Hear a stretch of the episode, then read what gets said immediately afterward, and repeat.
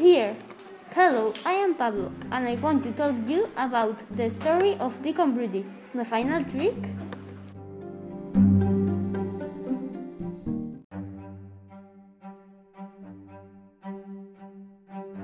This story took place a long time ago in Edinburgh.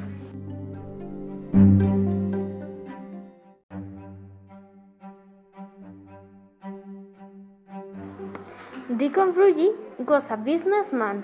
One day he was in a cabinet worker and met to the richest families, but at night he used the copies of the case to enter in their houses and rob the money.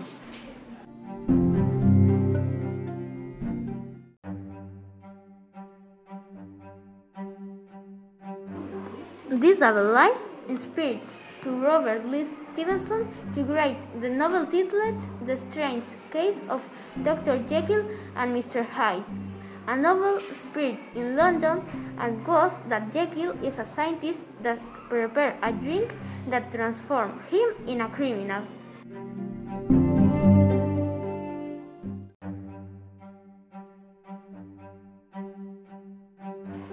But no longer time later, the police discovered his double life and they wanted to death him in the gibbet.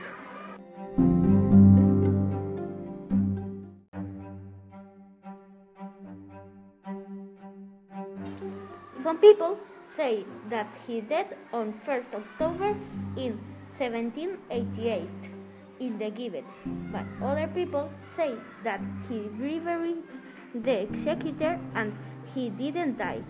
Some of them say that they saw him in Paris some years later.